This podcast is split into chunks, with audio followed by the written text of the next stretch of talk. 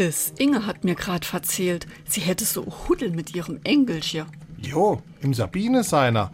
Der macht doch ein ganz aufgeweckter Indruck. Ah, Das Aufgeweckte ist es ja grad. In der Schule, der dann nur rumkaspere, dazwischen quatsche und nicht aufpasse. Jo, das haben wir doch ach all gemacht. Ja, schon, aber jetzt wäre die Note so schlecht, dass der, der jetzt sitze bleibe. Oh, dann ist es natürlich schlecht. Dann muss ich was machen. Ah ja, und wer schon wie Sabine ist, das gibt nur und lässt sich alles gefallen. Hundertmal wird da gebittelt und gebettelt, dass der doch immer bitte die Hausaufgabe macht. Ja, das haben sie jetzt von ihrer neumodischen Erziehung. Mir, früher, han erst vom Lehrer Annie gefangen und wenn das nicht gelangt hat, gab's daheim auch noch Annie. Da hast du dir zweimal überlegt, ob du in der Schule Metzger machst oder nicht. SR3. Warum wir so reden.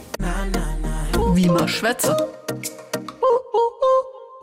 Auch wenn es ähnlich klingt, Metzger hat nichts mit dem Metzger, wo man das Fleisch und die Wurst kauft, zu tun, sondern geht auf das hochdeutsche Mätzchen zurück.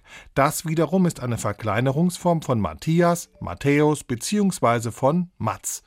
Mit Matz oder Mattes wurde früher im Volksmund ein etwas einfältiger Kerl ohne Benehmen umschrieben. Und mit dem Hosen- oder Hemdenmatz sind kleine, freche Buben gemeint. Wer also Mätzchen macht, der benimmt sich wie ein kleiner Matz, das heißt, er macht Unsinn, dummes Zeug, grad so wie ein kleines Kind. SR3.